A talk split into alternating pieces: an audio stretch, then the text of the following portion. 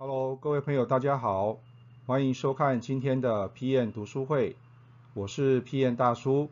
那么在介绍今天这本书之前呢，请大家先帮我们按赞、订阅，还有分享及开启小铃铛。好，那么今天呢，PM 读书会呢，大叔要跟大家介绍的这一本书啊，中文名称叫做《繁荣的悖论》哈。那么这个是呢破坏式创新的大师呢克里斯汀森呢啊最后的一本遗作了哈。那么相信很多朋友应该都知道哈，克里斯汀森呢在今年的一月份呢已经过世了哈。那么大叔个人认为啊这本书是非常有温度的一本书哈，那也非常值得就是说不管你今天是不是产品经理哈，或者是创业者哈，只要是跟产品相关的这些啊伙伴呢。呃，大叔都非常值得哈，呃，推荐呢这本书呢给大家哈。那么这本书呢，总共分成四大部分啊哈。那么在第一个部分里面呢，我想有两个很重要的点哈。第一个就是说，我们怎么样去发掘新市场？那这里面有一个名词叫做 non-consumer 哈，就是我们把它翻译成叫做零消费者哈。那么其实呢，克里斯汀森认为就是说，很多的商机啊，其实都是酝酿在我们看不到的地方啊。所以呢，这个就是我们要去啊探索的一个部分啊哈。那么第二个呢，就是从这个产品创新啊到创造产业哈，这个给大叔呢也是非常多的一个启发了哈。也就是说，过去我们啊就是一直在现有的市场里面去耕耘去开发哈，但事实上有很多新的这个机会点啊，其实是藏在刚刚前面所提到的啊，就这些人他可能是没有办法去。啊，负担或是买得起这样的产品或服务，并不代表这个机会或商机不存在哈。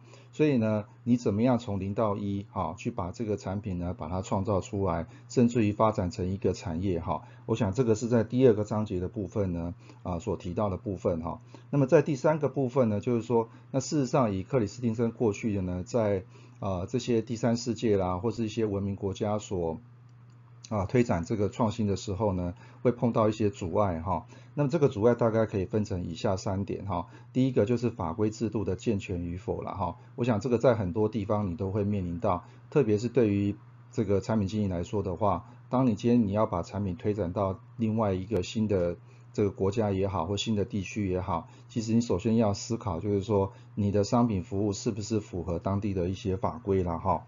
那么第二个就是说，那在很多的这个落这个第三世界的国家里面啊，坦白讲哈，这种贪腐啦、收红包这种制度呢，其实普遍都存在的哈。一本是包含我们现在的文明国家，其实也有类似这样的情形啊哈。那么第三个呢，就是说呃，可能很多地区呢，或者是很多这种刚刚讲的哈，它的基础建设呢，可能并不完善哈。所以克里斯汀森这边建议大家就是说，我们所推广的这个创新的服务啊，其实只要够用就好了哈。这个是在啊第三个部分呢，克里斯汀森所谈到的哈。那么最后一个呢，如果要落实持续性的产品创新的话呢，那么克里斯汀森呢也点名了，就是说你其实要有一套流程哈。所以我想流程呢，呃，对于很多的企业来说的话呢，也是非常重要的哈。好，那么首先我们来看一下这个创新的定义哈。那么克里斯汀森呢，在这本书里面呢，其实他又重新把创新呢又下了一个注脚哈。那么它所谓的创新呢，就是说，呃，一个组织啊，把它原本的这个劳力、资本、材料、资讯等等相关的一些应用啊，把它转换成产品和服务的流程哈，就是重新去改变它，重新去改造它哈。那么这样的一个过程呢，它把它定义成这个就叫做创新哈。好，那么接下来我们要提到的是创新的三种类型哈。那么克里斯汀森在这一本书里面呢，将创新呢分为三种哈。那么第一种呢就是效率型的创新哈。那么我想这个这个创新呢非常容易理解，就是说公司呢用最少的资源来做更多的事情哈。比如说像 AI 人工智慧的发展。还有 RPA 机器人的发展哈，那么这个部分呢都是要提升公司的一些效率了哈。那么第二种创新呢，就是属于持续型的创新哈。这对于大的一些品牌公司来讲哈，呃都是非常普遍的，也就是说我们持续性的去推出一些新的产品、新的服务来满足我们的顾客，或者是改进呢目前现在市场上面现有的方案哈，像是 Google 也好、脸书也好，都是属于啊持续型的创新哈。那么第三种呢，最难的叫做创造市场的创新哈。那么这个特别是在疫情之后，我觉得对于产品人来说的话呢，其实更是重要哈。意思是说，这个市场呢也许不存在，但是我们如何把它创造出来哈？那么也许是这些顾客啊，他在他的国家或在他的地区呢，可能找不到类似的产品跟服务。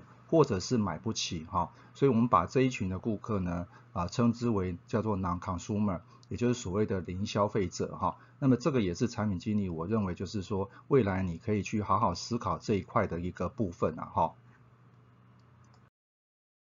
好，那么以上呢是大叔呢针对啊今天繁荣悖论这本书呢啊所做的一些简单的框架的介绍哈。那么如果你想要获取更多的知识内容的话呢？欢迎加入我们的产品学院哈，那么里面有非常多的一个简报档以及心智图哈，供大家呢参考及下载哈。那么同时呢，也不要忘记了订阅我们的这个频道哈。那么你可以帮我们按赞、分享、订阅以及开启小铃铛。那么以上呢就是今天的介绍。那么我是 PM 大叔，我们下次再见。